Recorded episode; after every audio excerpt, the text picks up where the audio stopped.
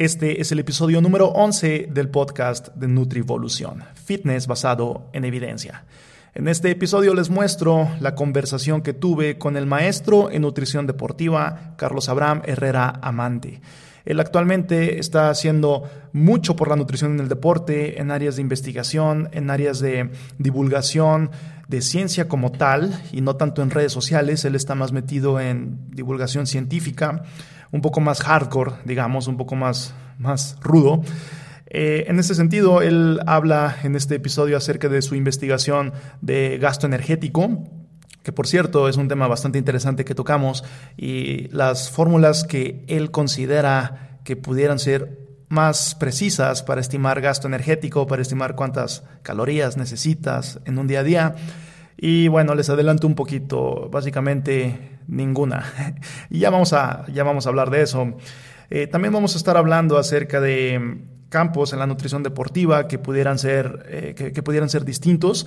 Y este es un episodio en el que no nos centramos tanto en cosas que tienen que ver con fitness y recomposición corporal, sino más bien cosas que tienen que ver más con rendimiento y con nutrición deportiva, digamos, en un sentido más técnicamente correcto, lo que es la nutrición en el deporte tal cual, rendimiento, deporte. También hablamos acerca del éxito deportivo, cuáles son las cosas que él considera indispensables para que una persona tenga un éxito deportivo. Hablamos de composición corporal. Habla acerca de la hidratación. Entonces es, bastante interesante voltear a ver las, las cosas que están haciendo en cuestión de una hidratación personalizada. También hablamos acerca de pasos a seguir para la consulta, que podríamos tener como un molde, que es lo que él considera que se tendría que tomar en cuenta para poder llevar a cabo una consulta nutricional y terminamos esta charla con algo que tiene que ver con suplementación. Ahí derivados otros temas, una conversación que se basa mucho en lo que tiene que ver con nutrición en el deporte. Entonces, ya sea si te gusta la nutrición en el deporte, si eres un profesionista en esa área, o si quieres aprender más acerca de eso, si te interesa y quisieras dedicarte a eso, o si simplemente quieres expandir tus conocimientos acerca de la nutrición en el deporte que va más allá del fitness, este episodio es para ti. Así que los invito a que se pongan cómodos, los invito a que escuchen esta charla y adelante.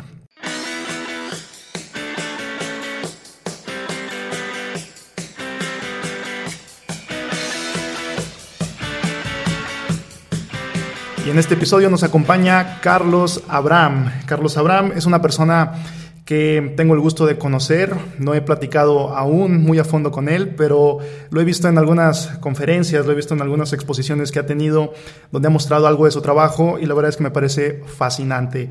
Es una persona que actualmente está muy metida en ámbitos de la nutrición deportiva, incluso haciendo eh, trabajos de, investigación, cuestiones de composición corporal, entre otras cosas. Pero dejemos que él mismo se presente. Carlos, primero que nada, muchas gracias. Si pudieras presentarte para las personas que, para el auditorio, los que no te conocen, ¿quién es Carlos Abraham y qué hace Carlos Abraham? ¿Qué tal, Miguel? Pues en primera instancia te agradezco muchísimo por invitarme a programa. Para mí es pues esto un honor y un privilegio el poder contribuir a que se fomente, se desarrolle más el campo de la nutrición y el deporte. Y bueno, nuevamente muchas gracias. Eh, pues bueno, yo soy licenciado en nutrición y al igual que tú, eh, tuve o realicé una maestría en nutrición deportiva y pues desde muy joven me empecé a, a pues a, a meter al campo profesional. Específicamente duré muchos años trabajando específicamente en fútbol de alto rendimiento, con algunos atletas también olímpicos mexicanos. Eh, y bueno, pues la vida me fue llevando cada vez eh, de más cerca algo que me apasiona bastante, que es la, investigación y la docencia. Yo vengo de una familia de, pues de, mi padre fue maestro, mi abuelo fue maestro, mi bisabuelo fue maestro, y la primera vez que lo hice me invitaron a dar clases, pues, fue algo que me encantó. Entonces algo que combino de manera muy constante. Eh, yo laboro en la Universidad de Guadalajara actualmente, en la licenciatura en nutrición. Y bueno, pues ahí eh, trabajo eso de la mano y bueno, estoy actualmente en el laboratorio de evaluación y cuidado del estado nutricio de la universidad, donde pues bueno, ahí estoy prácticamente de lleno en mis actividades y también en las del Instituto Iberoamericano de Ciencias del Deporte y el Movimiento Humano, que actualmente dirijo junto con otros colegas. Y bueno, pues ahí nos apasionamos día a día esto. ¿Cómo ves, Manuel? Así es de que un gusto también estar hoy contigo.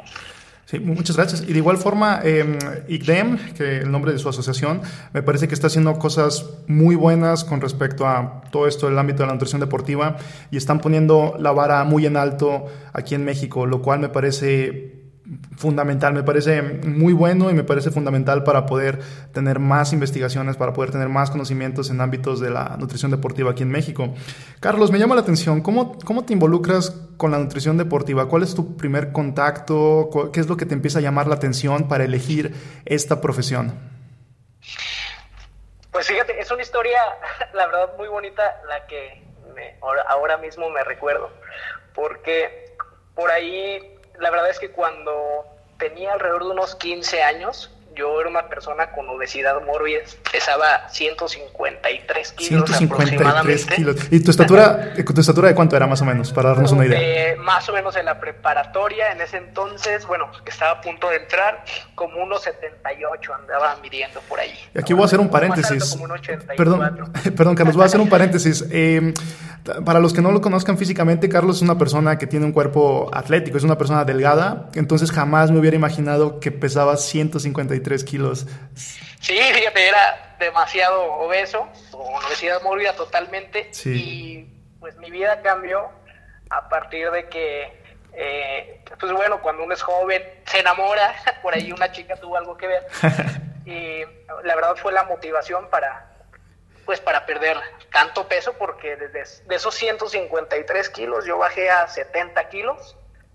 Y bueno, pues de ahí me empezó a interesar en demasía eh, pues todo lo relacionado con la nutrición. La verdad es que yo me enfermé, me dio anemia, tardé mucho en recuperarme, anemia ferropénica. Y bueno, pues empezando a leer un poquito, nadie me ayudó, yo nunca tuve algún nutrólogo, sino que fue por pura fuerza de voluntad y ahora sí lo que Dios me daba a entender, lo que leía, lo que hacía.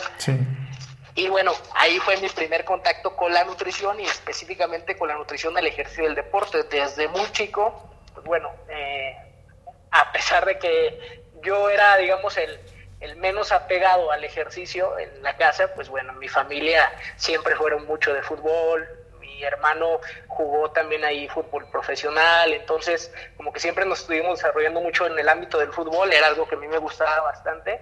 Y bueno, la relación nutrición y deporte siempre fue algo que me encantó. Eh, siempre era como un poco el coach de los equipos. Sí. Y, y pues bueno, ese fue como el, el, primer contacto que tuve y desde ese momento yo supe que quería ser nutricionista o nutrólogo específicamente del deporte, ¿no? Es algo que desde el día uno que pisé un aula eh, quería hacer eso y, y, bueno, no, no anhelo ser algo más. Sí. no me veo haciendo otra cosa. Sí, sí, sí, sí, este, comprendo perfectamente cómo, cómo te sientes con eso.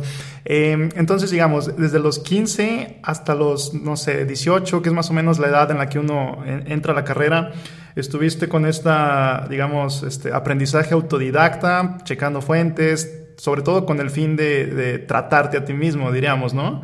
Entonces, claro. Eh, ¿por dónde empiezas? Digo, ¿cuáles fueron tus principales referencias o, por dónde empiezas a investigar? Obviamente a los 15 años, pues uno verde en ese mundo puede incluso hacerle caso al vecino, ¿no? Pero ¿por dónde empiezas y qué, cuáles son los primeros pasos que empiezas a hacer? Lo primero que hice, me acuerdo, eh, obviamente consultando fuentes en línea, principalmente blogs que no tenían nada que ver con ciencia y esto, me encontré con una página llamada EF Deportes. Eh, la empecé a ver un poco más seria porque veía que se hacía a partir de, divulgación científica, principalmente de estudiantes de universidades de España. Y ahí teníamos como unos 16 años y de ahí empecé a leer bastante, me, me llamó la atención, me atrapó un poco el tema y luego conocí grupos sobre entrenamiento eh, el, primer curso que hice fue como la segunda edición que, hizo Adrián Barale de, de, GC de Argentina en nutrición deportiva. Y bueno, pues ahí fue como, digamos, mi primer estudio formal en el área, estando en la prepa. Yo dije, quiero estudiar nutrición. Yo vengo, o prácticamente soy de la ciudad de Guadalajara, es algo que no les comenté pero toda mi infancia, hasta precisamente hasta la preparatoria, vivía en Zacatecas. Lo cual era una ciudad muy bonita, pero pequeña, no existía la licenciatura en nutrición, no, no había forma de estudiarla, y bueno, yo decidí regresarme a la ciudad de Guadalajara, que pues bueno, ya tenía bastante tiempo, puesto que después de la Ciudad de México, aquí fue la UNIVA, me parece también la segunda universidad que, que abrió nutrición. Y bueno, pues fue ahí como la decisión, ¿no? De vamos a aprender, o sea, tenía mucha convicción y decisión en que quería estudiar nutrición, costara lo que me costara, ¿no? Que fue en primera instancia dejar a la familia. Sí. Solo para, para mm, ver la línea del tiempo más o menos, ¿qué edad tienes ahorita? Ahorita tengo 31 años. Ok, perfecto. Entonces estamos hablando de que cuando empezaste a ver los blogs fue hace como 10, 11 años más o menos, ¿no? Así es. Sí, yo soy generación en nutrición, un poco más. Soy 2000, 2005, 2009 es mi generación. Sí. Entonces eso habrá sido como en el 2004 más o menos. Perfecto. Y eh, tengo entendido que hace poco han lanzado un curso en GC, en Grupo sobre Entrenamiento, ¿cierto? Sí, tenemos un curso que de hecho está postergado para este mes próximo mes de febrero, el 15 de febrero inicia y es un curso precisamente enfocado en el proceso de cuidado nutricio, en el ejercicio y el deporte. Pues prácticamente es un curso que queremos como englobar con varios especialistas en todo el abordaje nutricional para las personas que practican ejercicio de deporte ya sea desde el deporte de inducción hasta el deporte de alto rendimiento, ¿no? Y te lo comento, perdón, perdón, y te lo comento al inicio de esta charla por dos motivos. El primero, obviamente, es para hacer promoción, porque realmente yo es algo que, que recomiendo, eh, lo voy a tomar y sé que va a ser un producto de calidad. Y en segunda, no sé si te habías puesto a pensar, pero han pasado 10 años entre que tú comienzas a checar información en, ese, en esa plataforma, muy buena por cierto, y que ya estás eh, pues eh, de forma activa en esa misma plataforma. Entonces, 10 años de duro aprendizaje, Carlos. No sé si lo habías, si lo habías puesto así como analizar, pero pues es un salto bastante grande, ¿no? De, empezar a informarte ahí a ahora tú ser el que estar del otro lado y el que das la información, el que ofreces esa información. Sí, fíjate, ahora que lo comentas, eso es algo muy padre. La verdad es que son parte de las experiencias de la vida. Nosotros tuvimos la fortuna en el 2011 de realizar un congreso muy bonito que se llamó Coincide. Y, en ese congreso, eh, que es una asociación todavía existente, eh, por cierto, que dirige ahí la maestra Janet Castañeda, una gran amiga, y en esa ocasión tuvimos la fortuna de invitar a varias gente, digamos, que trabaja en grupos sobre entrenamiento. Y bueno, a generar un poquito de más relación con ellos. Eh, conocieron una línea de investigación que yo que yo realizaba porque mi primer paper en mi vida lo publiqué ahí. Y entonces eh, Adrián Barale me invitó a dar una pequeña como reseña, digamos, perdón, Sebastián de Rosso, de lo que era mi trabajo en uno de sus cursos. Eh, también pude publicar ese artículo, lo utilizaron como fuentes, fue como muy vistoso, lo agregaron por allá más destacados y de ahí nos empezaron como, como invitar ellos como socios educativos. Entonces actualmente somos socios educativos de GC y bueno, pues, tenemos la misión, digamos, de generar eh, pues conocimiento y generar cursos y generar actualizaciones y capacitaciones con ellos. ¿Cuál fue ese artículo al que hace referencia? Ese artículo se llama, tiene un nombre medio largo, es, eh, lo pueden ustedes googlear, es como, ah, es el método CNNCAT para la estimación la predicción del gasto energético por factor de entrenamiento y actividad física. Ese fue mi trabajo de tesis de licenciatura. Eh, y bueno, la verdad es que lo hice en el del 2008 al 2009, estuvimos haciendo por ahí ese trabajo, pero no fue hasta el 2012, me parece, o 13, cuando se publicó. Eh, fue un trabajo que de repente les empezó a gustar a muchas personas, me invitaban a dar cursos de ello y por ahí eh, sabía o me habían comentado que alguien quería por ahí plagiar mi método y publicarlo a nombre de esa persona. Y bueno, digamos, me puse las pilas, como en dos, tres días lo terminé publicando en GC, por lo cual tiene bastantes errores, pero bueno, es una revista bonita, decente, eh, es una revista indexada que tiene su ICCN, pero pues bueno, eh, todavía tiene, tiene mucho que mejorar ese artículo, que de hecho es parte de mi línea de investigación actual, ¿no? Durante más de, pues, ¿qué será? Ese tema que me interesó 12 años hoy en día, pues que fue en el 2006 cuando empecé a interesarme de eso, eh, pues lo sigo trabajando, ¿no? Y bueno, que se viene la nueva versión de, de, ese artículo, espero que muy pronto. Eh, ahora, dices método CNN-CAT para la estimación de gasto energético. Así es, fíjate que algo, yo donde inicié eh, también un poquito en la formación profesional, bueno, en el desarrollo profesional ya como profesionista, fue en el primer gremio que hubo en México en nutrición deportiva. Mucha gente lo desconoce porque de hecho ya no está activo. Era el Colegio Nacional de Nutrición y Ciencias Aplicadas al Deporte, que tenía ese acrónimo, CNNCAP. Y bueno, ahí me tocó a mí ser este fundador también de ese colegio eh, lo, dirigí, lo dirigía en aquel entonces eh, José Luis Cabrera González, de acá de Guadalajara, que fue el primer nutricionista deportivo de todo el occidente del país, pues los primeros nutrólogos en México, conjunto con Celia Peniche también.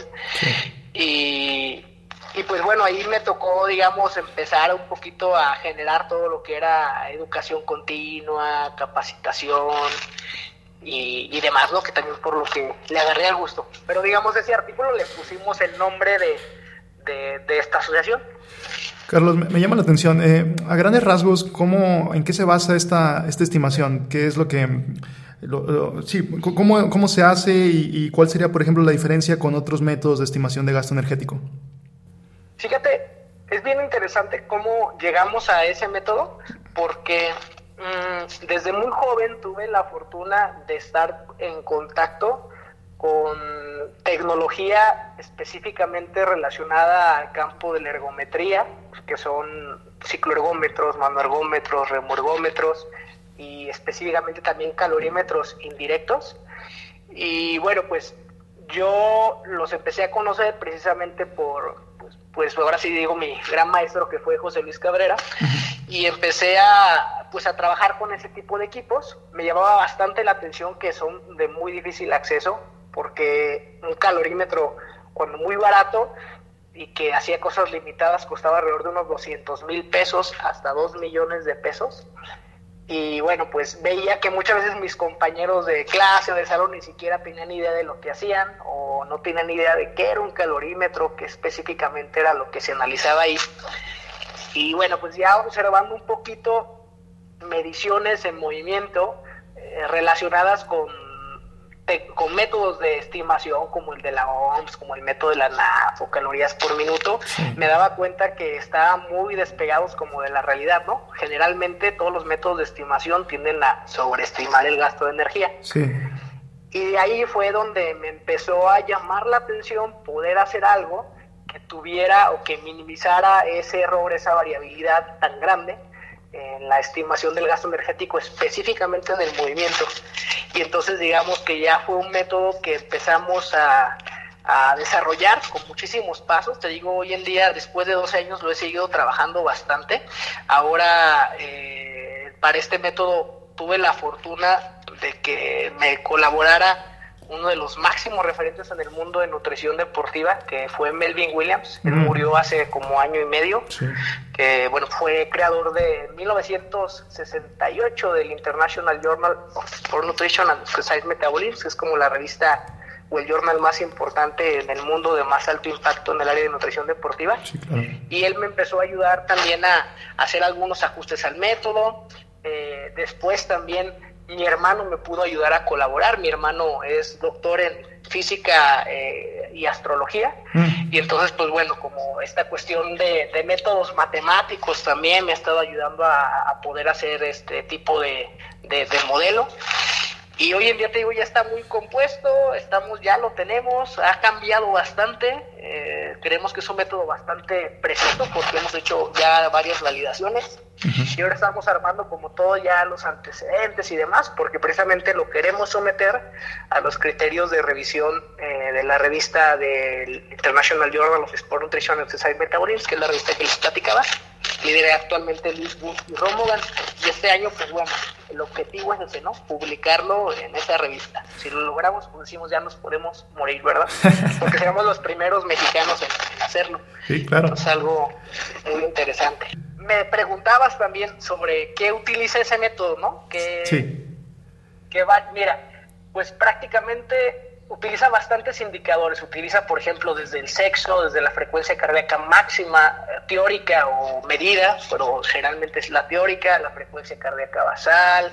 Eh, utiliza también eh, el porcentaje, perdón, la frecuencia cardíaca promedio durante el ejercicio. Utiliza algunas ecuaciones que también se pudieron desarrollar para convertir eh, esa frecuencia cardíaca promedio al volumen máximo de oxígeno empleado, eh, utiliza pues el tiempo activo de entrenamiento, utiliza la edad, utiliza el género, utiliza realmente muchísimos eh, indicadores que ningún otro método lo, lo contempla y que bueno, pues la idea es que, se conozca, que se haga como gran escala y que se emplee, ¿no? Que digamos que sea como una estandarización, un método estándar para los nutriólogos, es lo que queremos. Porque hemos visto que cada uno evalúa de forma diferente, ¿no? Entonces empieza a haber como mucha, mucha variabilidad entre nutricionistas y entre métodos. Sí. Entonces, eh, trabajaste de la mano con Melvin Williams. Así es. Eso es increíble para, para la audiencia que no conozca a Melvin Williams, que yo creo que, que por la audiencia que, que, escucha esto, pues me imagino que la gran mayoría lo escucha, pero la magnitud de eso, el, eh, o sea, el, hecho de haber trabajado de la mano con él es algo fascinante. Entonces, este método, digamos, eh, este artículo lo encontramos en su primera versión, por lo que tengo entendido, en, en GC. Eh, y eventualmente ya saldrá la, la, versión más renovada, ya con más detalles, con las modificaciones pertinentes. ¿Tienes alguna fecha más o menos? ¿Puedes hablar de eso? Eh, pues mira, ahora la verdad es que estamos trabajando en las validaciones. Nosotros tenemos que hacer un campo, tenemos al menos estimadas unas 100 personas. Dentro de esa validación llevamos como 12. Y bueno, pues ahora yo pienso, eh, la, meta, el objetivo es que lo hagamos este año.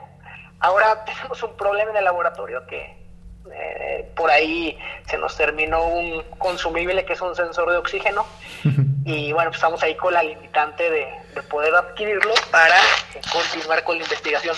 Pero este año es, es, el objetivo que quiero. Son los detalles que a veces uno no contempla, ¿no? Cuando se mete a la investigación, este, que van surgiendo y que dices, china, caray, este, esto no me, lo, no me lo esperaba, pero es parte del proceso. Claro, sí, y los fondos, ¿no? También eh, se necesita tanto mucho recurso humano como capital. Exacto.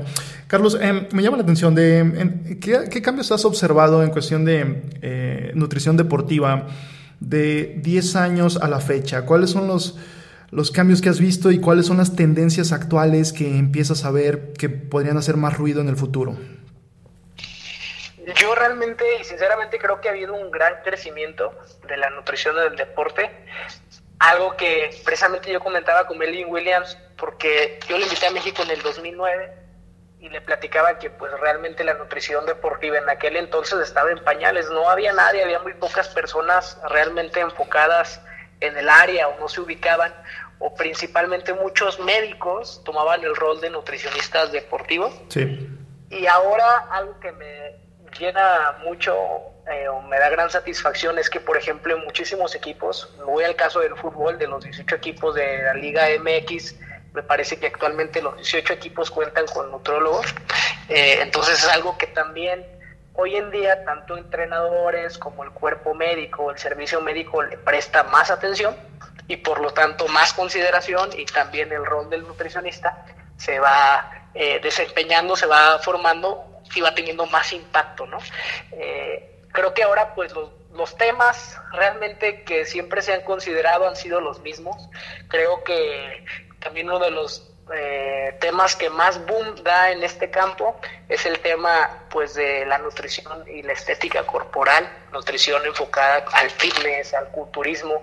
Creo que es algo que siempre ha estado y es uno de los temas que yo veo más fuertes, ¿no? Ya sea por todos los tabús que hay, por todo el interés también de la gente común eh, lo llamo así que no es gente de alto rendimiento, deportistas eh, de inducción, y bueno, pues como hay bastante interés de ellos, de qué se toman, cómo se preparan, para ganar sobre todo más masa muscular, perder más grasa, como esa cuestión estética es la que veo que últimamente ha tenido bastante empuje.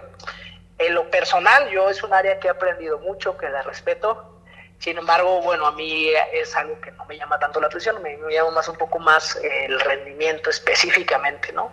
Las estrategias nutricionales, todo esto. Sí, claro, y que se pudiera confundir, ¿no? Eh, muchas ocasiones nutrición deportiva se toma como sinónimo de ponerse grande y fuerte y musculoso, cuando pues realmente esa podría ser solo una subárea de la nutrición deportiva, que podría abarcar obviamente más que eso, ¿no? Y, y digamos, eh, como ya siendo muy estrictamente, en cuestión técnica, siendo muy estrictos, la nutrición deportiva pues sería eso, el rendimiento tal cual, ¿no? El deporte, eh, mejorar a través de intervenciones eh, dietéticas, pues el, rendimiento de las, de las personas, de los deportistas como tal. Y, vinculado a esto, ya, ya metidos en este tema, Carlos, eh, haciendo la distinción entre las tres principales áreas, que podríamos decir una de rendimiento, otra de cuestión estética y la otra en cuestión salud. Estas famosísimas tres áreas que eh, Francis Holway nos, nos ha mencionado este, en muchas ocasiones. ¿Cuál es tu postura con esto? en, en, relación a, ¿consideras que podría haber una, eh, un esquema de alimentación que nos que le puede traer estos tres beneficios a un atleta, tanto en cuestión de rendimiento, en salud y en estética, dígase, sin tener que sacrificar los otros dos aspectos por centrarse en uno? ¿Consideras que puede haber cierto esquema?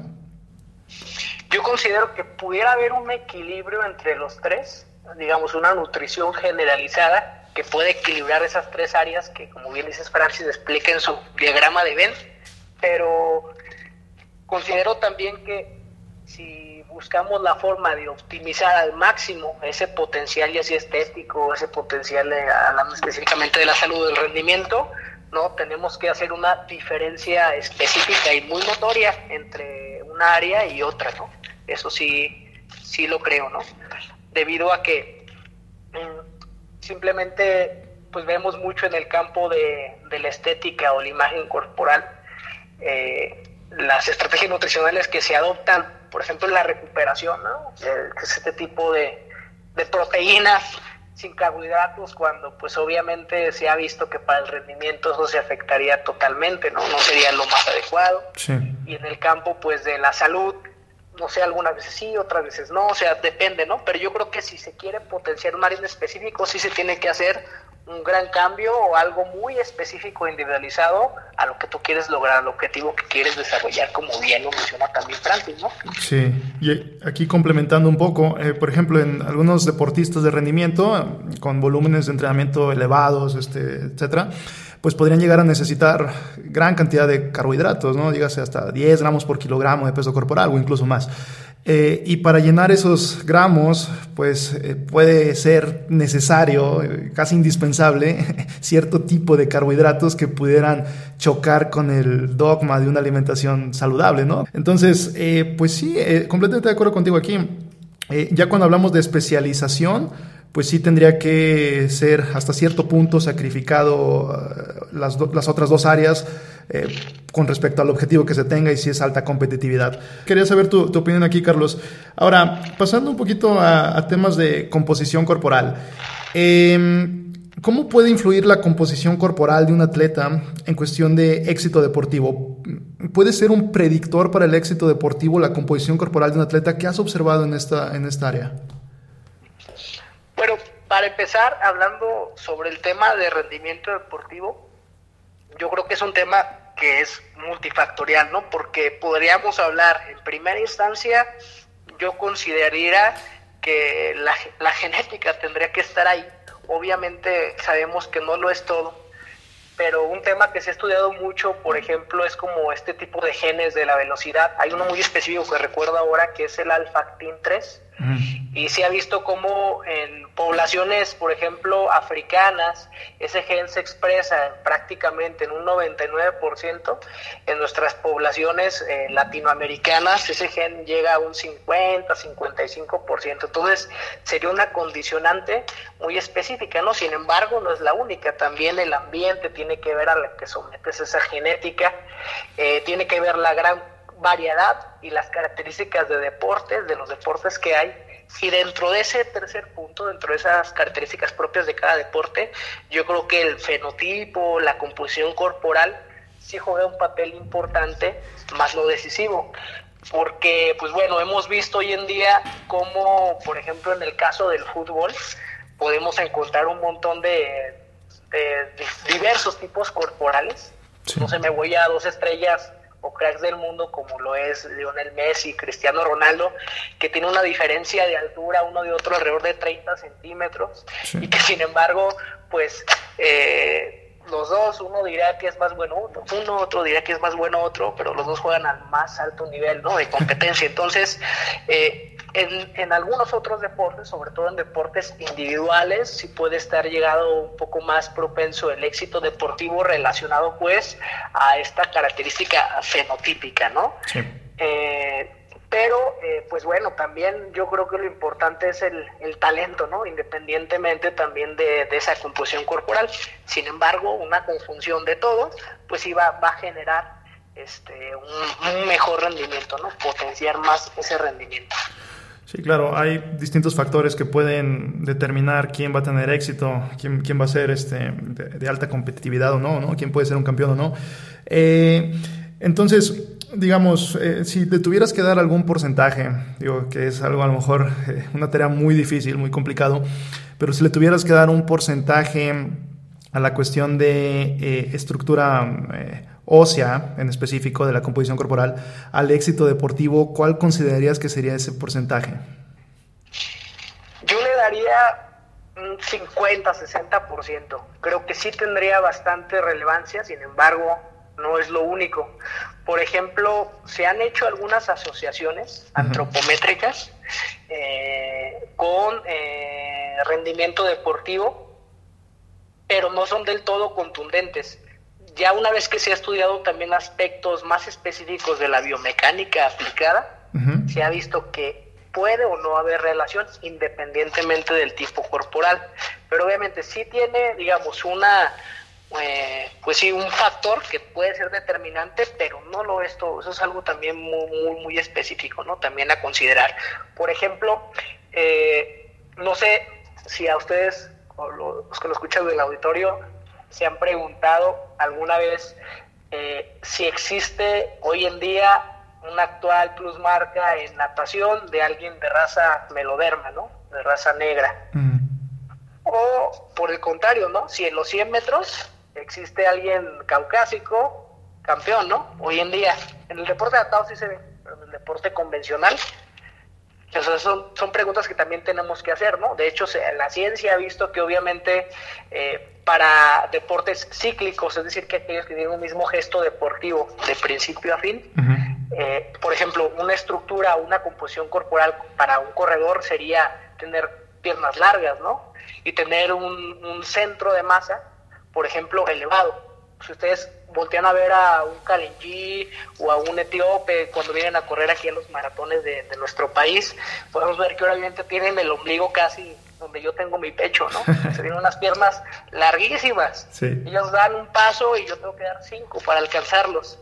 Y por otra parte, la natación, hay eh, cuestiones corporales muy marcadas. Por ejemplo, eh, las piernas de los nadadores se recomienda que sean piernas más cortas y que el tronco sea largo y que sea totalmente desproporcionado, como el caso de Michael Phelps. De hecho, Michael Phelps, por el largo de sus piernas, se dice que debería medir alrededor de 1,80, pero al tener un torso tan largo y tan desproporcionado, mide 1,96. Entonces, eh, obviamente, digamos, estas características particulares de la composición corporal, de la estructura ósea, sí pueden eh, condicionar el rendimiento. Sin embargo, también podemos encontrar una persona que cumple esas características eh, morfológicas, anatómicas, óseas, etcétera, y el momento de que lo pongamos a competir no sea tan bueno, ¿no? Porque no hay talento.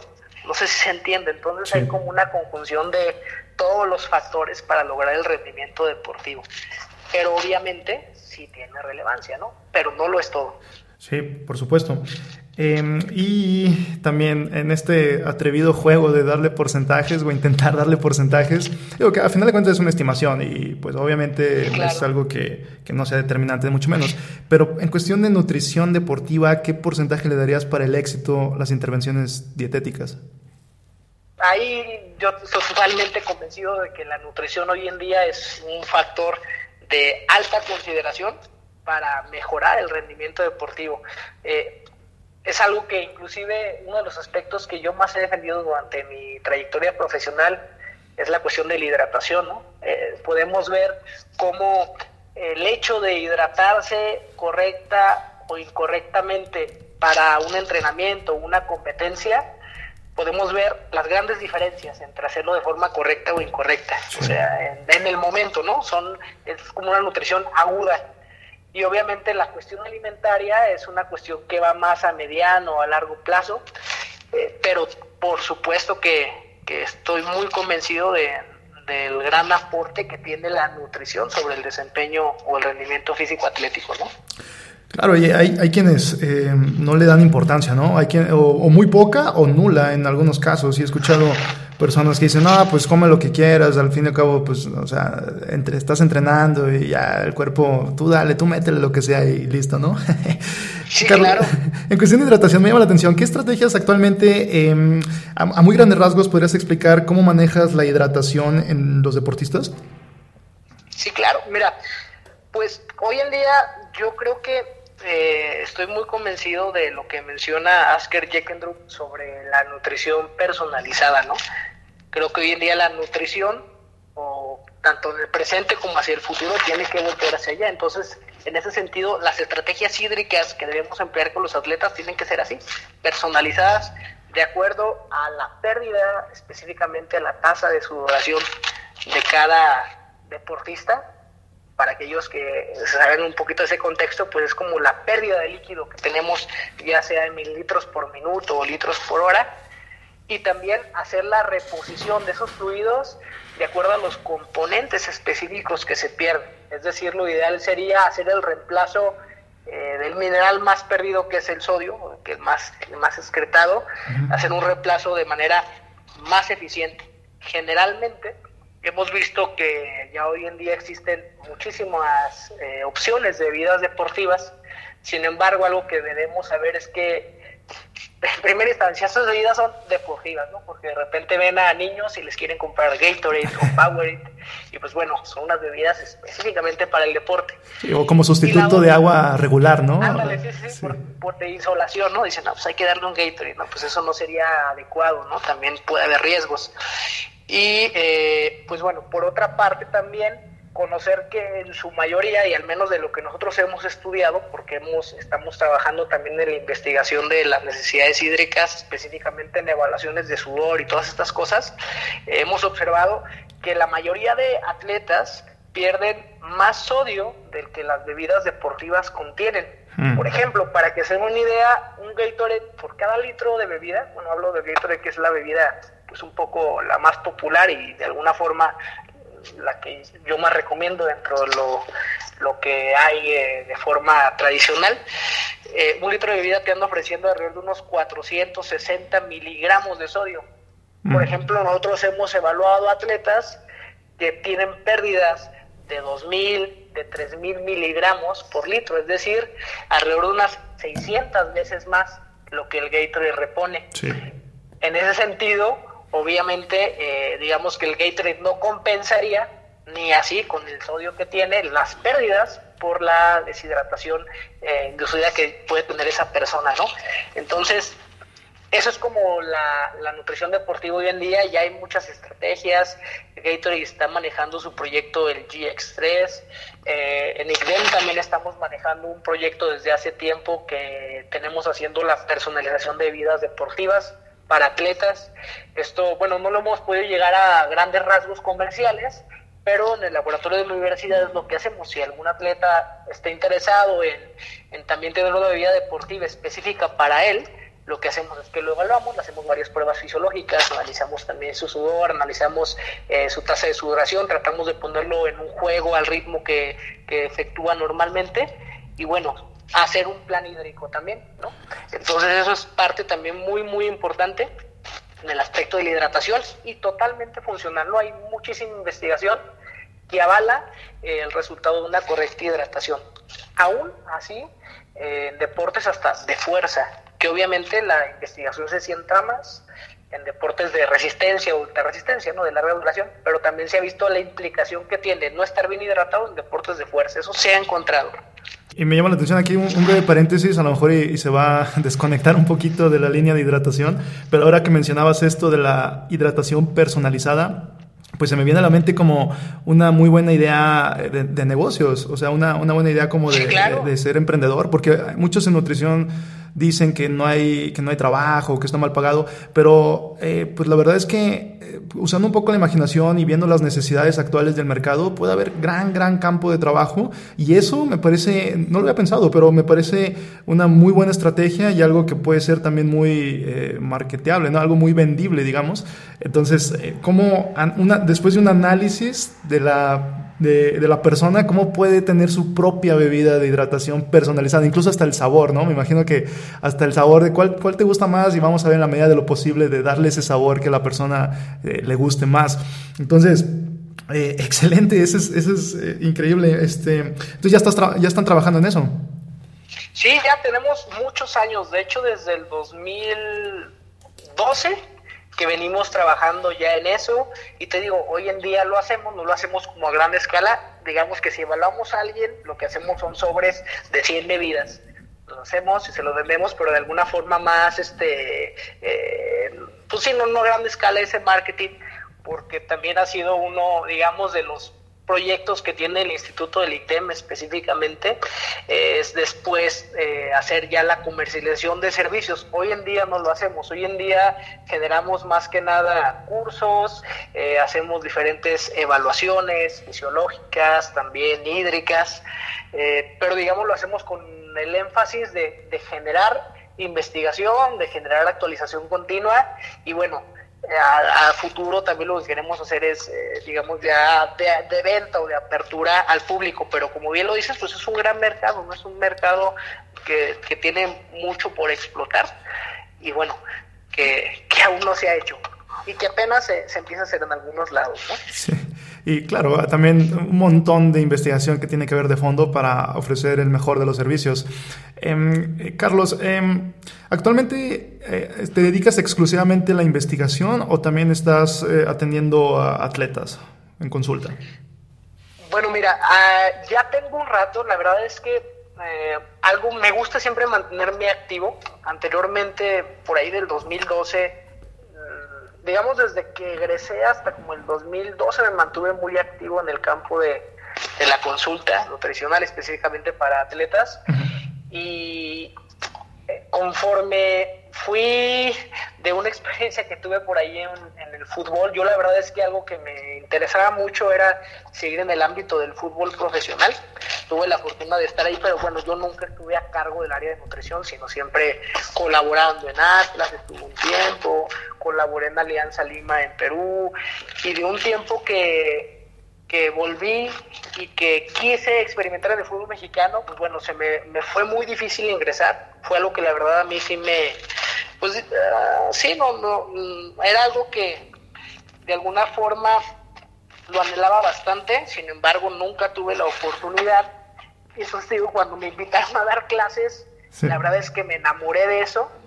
Eh, después me invitaron ahí al laboratorio, mi gran amigo el maestro José Ramos, y ahí, pues bueno, mi vida como que cambió, ¿no? O sea, cambió un poco también el enfoque. La verdad es que hoy en día eh, ya no me interesa el fútbol, es más, ni siquiera me gusta ya. y este, ¿y cómo se llama? Y bueno, pues eso me ayudó como a, a generar el que quería hacer yo. Y realmente hoy en día lo tengo como muy marcado. Yo quiero hacer investigación, quiero hacer algo diferente también. Quiero, este, como dejar una huella en la nutrición deportiva y que también en el ámbito internacional volteen a ver a nuestro país, ¿no? Volteen a ver que acá se hacen las cosas bien. La verdad es que he tenido la fortuna de estar en otros países y creo que el nivel, volviendo también a la pregunta que me haces de nutrición deportiva en México, es buena. Yo creo que hay muy buenos nutriólogos del deporte en el país, este, a diferencia también de otros países que de repente creemos que el nivel es muy bueno y la verdad es que no es tan bueno. Entonces... Y te pregunto, te pregunto eso para... Eh, para preguntarte si cuáles, cuáles son los pasos que sigues o seguías cuando, cuando estás más implicado en atender personas este, de manera pues, personal, ahora sí. ¿Cuáles son los pasos que, que sigues? ¿Qué tipo de evaluaciones eh, hacías o crees que sean pertinentes realizar? Ahora sí como digamos un, un tipo de, de blueprint o un molde sobre el cual podrías basar una consulta. ¿Qué datos consideras que son indispensables que se tomen en cuenta? Eh, y cómo sería como el, el, mapa o los pasos a seguir para, para, esto. ¿Cuál sería tu, tu opinión aquí? bien interesante lo, lo que preguntas, ¿eh? porque yo creo que eso depende también del enfoque, inclusive del gusto del profesional. Yo he tenido compañeros que son apasionados a la antropometría y en sus consultas lo que más eh, les llamaba la atención era siempre evaluar la composición corporal. En mi caso, como yo soy un apasionado total, es el área que más me gusta y que más me llama la atención y que más amo de la nutrición, que es la, la parte de la bioenergética, a mí era para mí el pilar, ¿no? Hacer el ajuste del gasto energético de acuerdo a, al gasto y al consumo. Ahí era algo que me enfocaba bastante, eh, trataba de, de estimarlo de forma más precisa, lo más precisa posible, porque lamentablemente yo recibía muchos atletas de alto rendimiento que en constantes ocasiones me decían, ah, oye, ¿cuál es la experiencia dietética que has tenido? Ah, pues mira, ya tengo un año trabajando con tal nutrólogo, pero la verdad es que no me siento bien, no me siento con fuerza, y evaluando un poquito los planes que tenían, y eso me, me pasó mucho, notaba que eran planes de alimentación de 1200, 1500, 1600 calorías para gente que se dedique a entrenar 3, 4 horas al día a doble sesión. Y obviamente eh, yo, yo era algo que estaba convencido de que eso debía cambiar, ¿no? Entonces era algo que me enfocaba mucho, ¿no? En, el también brindar un, hacer un ajuste muy adecuado de, de energía necesaria. Y de ahí, bueno, ya me enfocaba, me enfocaba, digamos, en el aspecto nutricional primero, y de ahí ya un poquito más el seguimiento de, de, los indicadores del estado nutricional, ¿no? Desde hacer antropometrías, desde hacer analíticas, eh, parámetros bioquímicos. Por ejemplo, a mí me gustaba mucho eh, trabajar con mis atletas y evaluar mucho este marcador de la quinasa La verdad es que lo usaba bastante, o el cortisol, que muchas veces no se toman en cuenta y que son auxiliares, ¿no? También para el entrenador. Y este, pues bueno, eh, de ahí en más, mm, pues bueno, eh, también trabajar muy de la mano con todo el equipo interdisciplinario. Yo trataba de cuando tenía mis atletas juntarnos periódicamente, de menos cada 21 días, con el cuerpo médico, ¿no? El entrenador, el psicólogo, en el caso de que hubiera, el nutrólogo, para entre todos, digamos, generar todas esas estrategias. Yo lo que partí en primera instancia, y a resumidas cuentas, es de un plan. Eh, ¿Cuál es el objetivo del atleta? ¿Hacia dónde quiere ir? Y de ahí empezar a periodizar esa nutrición. También, inclusive, eh, le daba a las atletas la, el día de tal semana, sale de tal día, de tal mes, tenían que visitar el consultorio de nutrición, o sea, para que él también ya estuviera consciente de eso y digamos que todo ya estuviera muy planeado, muy planificado. Pero bueno, realmente la nutrición pues es un aspecto gigante, hay muchísimo que evaluar. Eh, obviamente yo creo que lo indispensable, lo primero es conocer a las personas, escucharlas, también ver lo que ellos quieren, que ellos estén convencidos también de que la nutrición va, va a ser un cambio positivo para ellos y en medida de eso, pues bueno, ir avanzando siempre lo, inicial es su historia clínica, eh, ir viendo también el comportamiento, las conductas alimentarias que él tiene, y bueno, parte a parte ir evaluando de forma paulatina. Pero bueno, o sea, yo siempre, algo que mencionaba en mis atletas era que el plan nutricional o un régimen nutricional adecuado eh, iba a tardar. Muchas veces eh, yo me tardaba hasta dos semanas, era lo, lo, general de una o dos semanas para empezarles a dar un plan porque a mí me interesaba mucho primero evaluar. A diferencia de como he visto muchos colegas, lo trabajan de que eh, el día uno que los visitan ya les están dando un régimen de alimentación, pero es un régimen de alimentación que es nada personalizado, nada individualizado, digamos que es un cálculo bastante rápido y eso también considero yo que no genera apego. Entonces la idea es que, que es dejarles en claro a ellos, ¿no? que va a ser algo, un proceso también eh, sistemático, y que obviamente la intención va a ser generar el mejor plan de alimentación a él para que tenga un apego adecuado, ¿no? Eh, sí, en, ese, en esa área, en cuestión de estimación de gasto energético, em, de las fórmulas populares, de las fórmulas que, dígase, de, no sé, Catch, de la fórmula de Mifflin, ¿cuál es, en tu opinión personal, la que podría tener más precisión en cuestión de gasto basal? Esa es muy buena pregunta. Yo diría ninguna. La verdad es que ese es todo un tema. Publiqué también un artículo sobre eso, que ahí también está en GC. Fue un artículo ya un poco más elaborado que el anterior que les platicaba.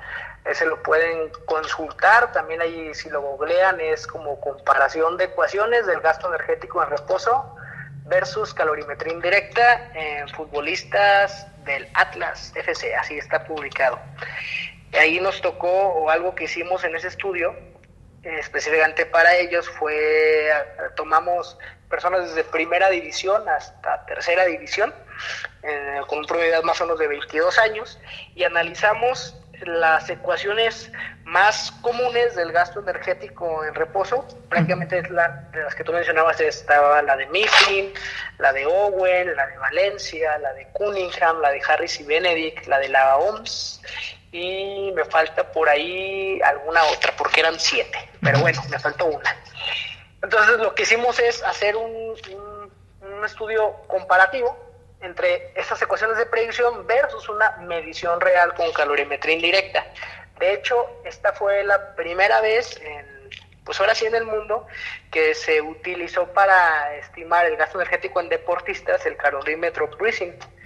Eh, y bueno, encontramos algo muy interesante, puesto que la idea era hacer un estudio de correlación, es decir, saber cuál era la dependencia entre variables como el sexo, la edad o el tamaño corporal eh, con la influencia en el gasto energético y no encontramos correlación. Nuestro estudio no encontró correlación, encontrábamos atletas que de repente la fórmula nos decía que requerían 2.200, 2.500 calorías y la calorimetría indirecta arrojaba 1.800 calorías, 1.600 calorías generalmente la tendencia de todas las ecuaciones de estimación del gasto energético es la sobreestimación.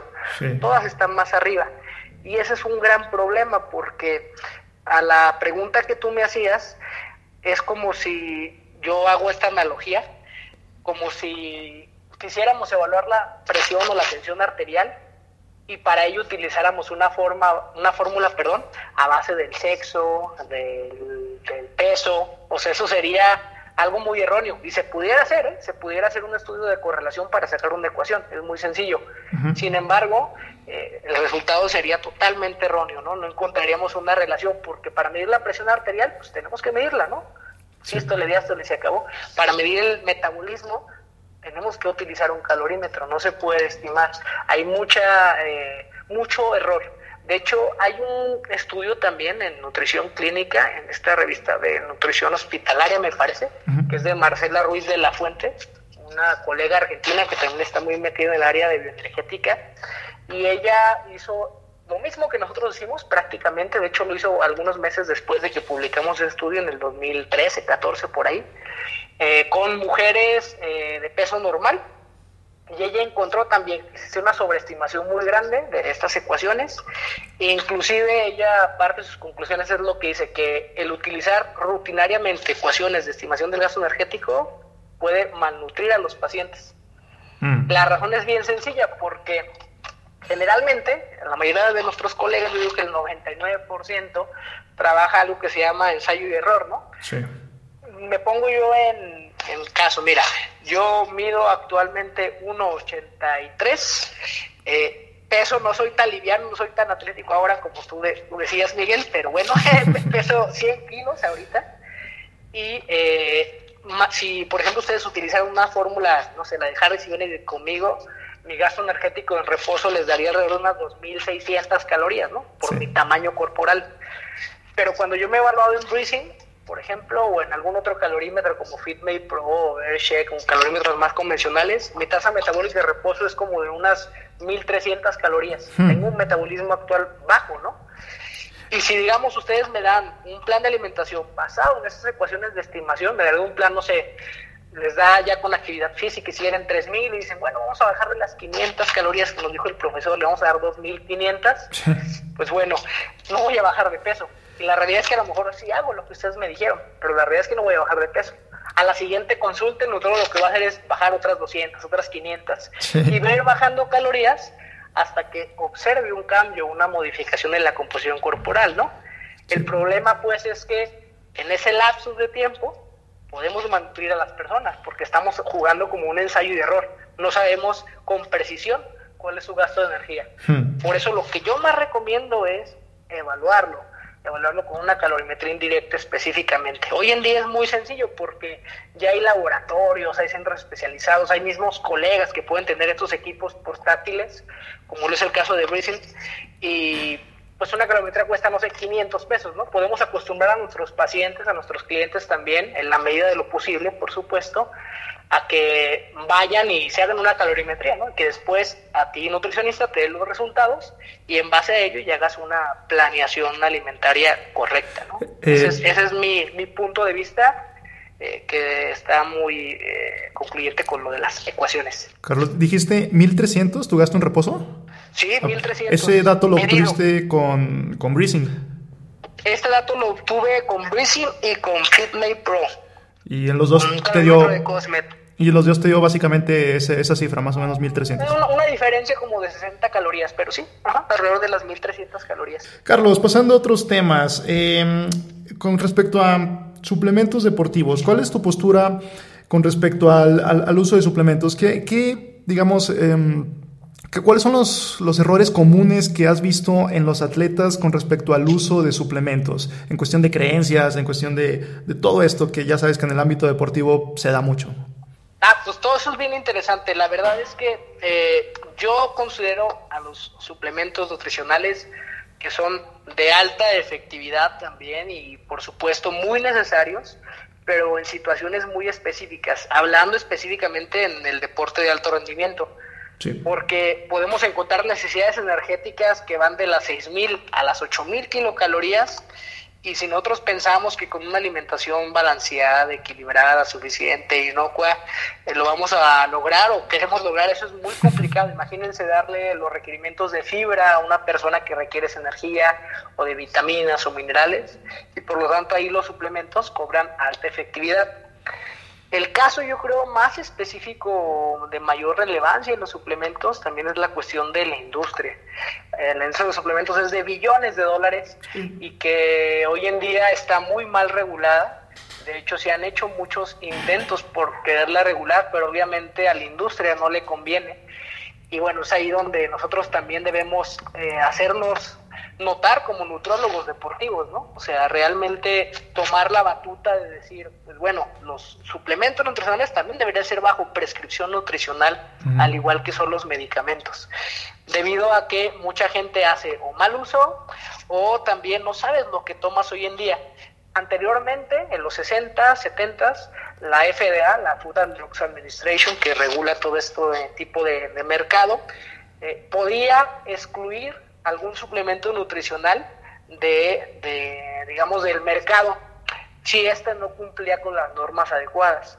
Hoy en día la FDA tiene que comprobar que ese suplemento no es seguro o que no está bien documentado para la salud para poderlo sacar del mercado, hmm. lo cual se vuelve prácticamente imposible porque la FDA no tiene tal, tanto alcance ni tiene tanto presupuesto económico para analizar cada suplemento que se encuentra en el mercado, ¿no? Y obviamente pues esos son intereses por ahí políticos.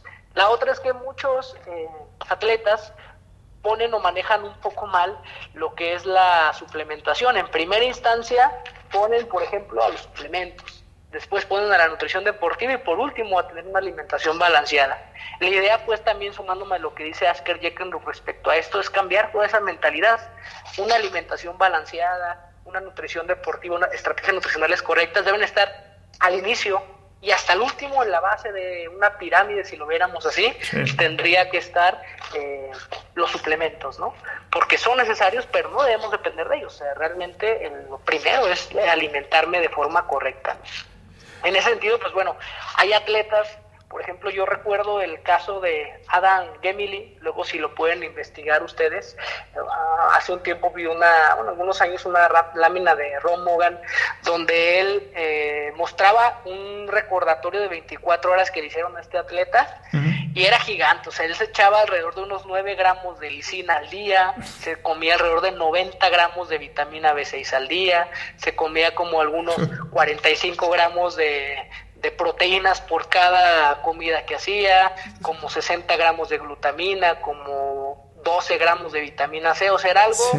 demasiado extremo, ¿no? Tenía un consumo prácticamente de suplementos todo el día. Sí. Y por ahí, pues él decía, la idea no es eso, ¿no? Sino totalmente cambiar eh, eh, todo ese paradigma, ¿no? Y realmente la prevalencia es muy alta, ¿no? Hoy en día, por ejemplo, hay un estudio de la IAF muy interesante, luego ustedes lo pueden buscar como eh, prevalencia de suplementos dietarios en atletas de campo, así búsquelo, muy interesante, creo que fue un estudio del 2006, 2008, y bueno, pues ellos encontraron que aproximadamente de cada 10 atletas, el 8.6% consume suplementos. Lo que más usan son multivitamínicos, ¿no? Es como que lo, lo, lo, que más está arraigado, pero de ahí viene también la cuestión de las proteínas, de la creatina, ¿verdad? Que luego es el tema tan interesante de, de la contaminación de esos suplementos. Hay muchos casos que se han dado por eh, no evaluar correctamente la eh, qué suplemento estoy consumiendo. Yo recuerdo muy de manera muy singular el caso de Ruth, eh, Ruth, Castillo, no sé si la, habéis escuchado a ella, pero bueno, en el 2011, en Guadalajara 2011, ella era como la apuesta más grande en gimnasia artística. Y por ahí este, esta chica tomó, bueno, su entrenador le, le sugirió un suplemento alimenticio y resultó que ese suplemento alimenticio estaba contaminado ella dejó de competir en Guadalajara 2011, estuvo sancionada bastante tiempo, sale muchísimos años, realmente ella mm, acabó con su carrera deportiva hasta en el 2015, 2016, perdón, volvió a unas competencias, creo ahorita todavía está activa, pero ya es bastante grande, ¿no? Cuando era una promesa del deporte mexicano. Ella decía que fue sugerencia de su entrenadora, que lo que tomó, fíjate, era alcachofa, por los beneficios que le decían que aportaba, sin embargo, pues decía, yo no sabía que estaba adulterada esa alcachofa y lo que originó el doping positivo fue la sibutramina, o sea, tenía sibutramina, esa, esa simplemente alcachofa inyectable que muchos utilizan, ¿no? También, o como el cardispan. Entonces, hasta allá puede existir el riesgo también de, la contaminación. ¿no? Y hay muchos casos a nivel político, internacional, eh, mucha gente que inclusive ha acabado en la cárcel, ¿no? Entonces, eh, ese fue un problemas. Por ejemplo, yo me acuerdo de Marion Jones, esta corredora que tuvo tres medallas de oro en Sydney y que cumplió una condena de seis meses en prisión, precisamente por, por evadir a la justicia y por varias cosas que hizo, todo a raíz de, de, consumir o de doparse, ¿no? Entonces, es una cuestión bien interesante que ante eso lo que tenemos que hacer pues es tener un, un código de ética para empezar, estar atentos de la prohibición o la lista prohibida de la Agencia Mundial Antidopaje, que ahora ya está la nueva, 2019, la pueden consultar en su página. Y bueno, ante ello también de ahí pueden utilizar fuentes como la del Instituto Australiano del Deporte, que tiene una clasificación de funcionalidad y eficacia de suplementos. Todo lo que está en el grupo A, ahora sí que es recomendable, que viene siendo desde como suplementos eh, o bueno, medicamentos le llaman, ¿no? Es el hierro, los multivitamínicos, como, como alimentos deportivos, pues lo que son barritas, geles, bebidas deportivas, como suplementos específicamente cinco, que son la beta-alanina, la creatina, la cafeína, eh, la proteína de suero, eh, por ahí se me va alguna que no recuerdo, pero solo estas cinco, a ver si me acuerdo cuál es la quinta, eh, son las que son eficaces, seguras y permisibles. Una vez que ya tenemos eso, pues bueno, la idea es consultar fuentes de, o de laboratorios que hayan hecho testeos de suplementos para ver aquellos que sean los mejores, aquellos que no están contaminados, ¿no? Entonces, y bueno, que contienen lo que dicen contener. Entonces, no se crean hoy en día también de, de muchas empresas que les dicen que tienen este aval, free doping, no sé qué tanto. Pueden tener aval free doping, pero muchas veces no contienen lo que dicen contener. Entonces hay que tener mucho cuidado ante eso y realmente pues consumir productos que sean muy seguros. Algo únicos que yo recomendaría, eh, pues está Usana. Lamentablemente tiene muy poca eh, gama para productos en, en, nutrición deportiva, pero de ahí en más, bueno, pues en Europa hay más, más variantes, pero en México sería muy complicado, ¿no? Sí, y completísima respuesta, porque eh, al igual que tú, yo estoy completamente a favor de la suplementación adecuada y efectiva y segura, más que nada, ¿no? Y, sí, el, hecho, no conocí el caso de Ruth, pero sí hay, como ella, hay muchos atletas que inadvertidamente están consumiendo sustancias eh, pues ilegales, ¿no? O sancionadas por el comité antidopaje. Entonces, hay que tener cuidado, si empiezas a tomar un suplemento y empiezas a tener efectos eh, eh, similares a los que tendrías si estuvieras consumiendo algún anabólico esteroide, aguas, ¿no? Yo creo que eso sí sería algo así como, ¿qué está pasando aquí? Porque a veces es una de las prácticas que, pues lamentablemente, cada vez, ah, por lo que tengo entendido, cada vez es más frecuente que inadvertidamente un atleta se esté, se esté dopando por medio de estas prácticas de las compañías de suplementos que no lo declaran o que lo hacen para que su suplemento tenga un mayor efecto y la gente diga, ah, este es el bueno y lo compre más, ¿no?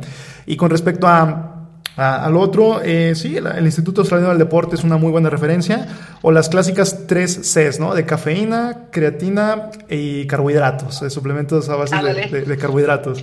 Entonces, eh, Digo, aquí sí es cosa de informarse mucho, esto da, es un tema que daría para, para muchísimo, pero mientras las personas que usen suplementos chequen eh, la evidencia científica que haya con respecto a su uso y que estén usando marcas confiables con respaldo de, que no estén contaminadas, entonces adelante y sin descuidar obviamente las prioridades de, la, de, una nutrición adecuada. Carlos, por último, y a manera ya de, concluir esto, eh, ¿Cuáles podrían ser los errores comunes que tú ves en ámbitos de la nutrición deportiva, ya sea por parte de un profesionista de la nutrición deportiva o por parte de un atleta?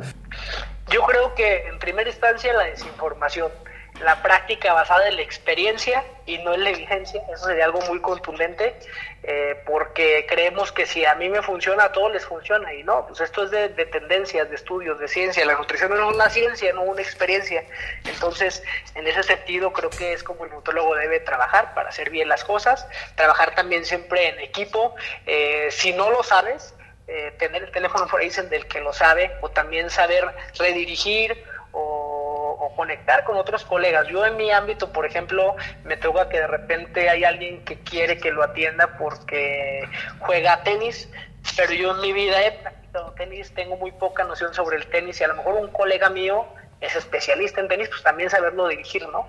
Es algo que también eh, debemos saber trabajar en equipo, fomentar las buenas relaciones, el trabajo en equipo y la unión entre profesionales. Perfecto, y eso es importante porque, pues, no, sé tú cómo lo has visto desde tu, desde tu lado, desde tu trinchera, pero lo que yo he visto, y sobre todo en redes sociales, es en lo contrario a trabajar en equipo en el ámbito de la nutrición deportiva. Hay mucha grilla, hay, hay digo, y es algo que, que, habría que, es un área de oportunidad que yo observo, eh, trabajar en equipo en ese sentido, eh, no criticar por criticar, que es otra de las cosas que he visto muy, muy prevalentes, ¿no? Criticar por criticar nada más porque uno le cae mal al otro, eh, etcétera. Entonces, pues bueno, listo. Carlos, em, ha sido un placer haber tenido esta charla. De verdad es que, pues bueno, me, la verdad es que faltarían horas y horas para poder exprimir más todo lo que podrías compartirnos, pero ha sido muy, muy gratificante. Eh, no sé si ¿Hay alguna, algún lugar, eh, redes sociales para checar tu trabajo, para que la gente pueda, pueda checar lo que haces o lo que hacen con, con ICDEM? Claro que sí, muchas gracias. Eh, mira, eh, pueden seguirnos ahí en la página del instituto que es I latina, I latina, C de Carlos, D de dedo, E de Ernesto y M de mamá. ICDEM con dos Is latinas. Ahí están, estamos en Facebook, en Twitter, en Instagram. Y bueno, de manera personal a mí me pueden seguir también en Instagram como MND Carlos Herrera o en mi Facebook o en mi Twitter con mi nombre completo que es Carlos Arán Herrera Mante. La verdad utilizo poco las redes sociales, eh, quisiera dedicarles más tiempo del que lo hago, por estamos siempre ahí con la familia y todo, pero bueno, eh, estoy ahí y si a alguno le interesa algo y podemos ayudarle y sumar en algo, pues para eso estamos. A nosotros nos encanta el trabajo en equipo, yo toda mi vida he trabajado en equipo, hoy en día trabajo en equipo y bueno, estamos donde estamos, no por llegar solos, sino por el apoyo de muchas personas también que, que son vitales también para que uno se desarrolle y crezca. 100%. Y estamos en espera de ese, de esa nueva, eh, de ese nuevo artículo en, su versión mejorada. Claro que sí, esperamos que sí, será toda una meta profesional para, para nosotros y cuando esté seguro les pediremos todo su apoyo para poderlo difundir y, también este eh, pues sí que, la gente esté enterada y que utilice ese método. Claro, con, con todo gusto. Carlos, muchísimas gracias. Hasta luego, muchas gracias, Miguel, un gusto. Aquí Miguel de Nueva Cuenta, solo para recordarles que pueden visitar mi sitio web para ver mi trabajo completo, nutrivolución.com. Me pueden mandar un mensaje en Instagram en arroba Miguel Rojas, M1 Rojas, y mandarme un saludo, una pregunta, lo que ustedes gusten, así como arroba Nutrivolución. Y esto ha sido todo por este episodio. Muchas gracias por haberme sintonizado. Nos escuchamos la próxima semana. No sin antes recordarte que vayas y levantes esa barra.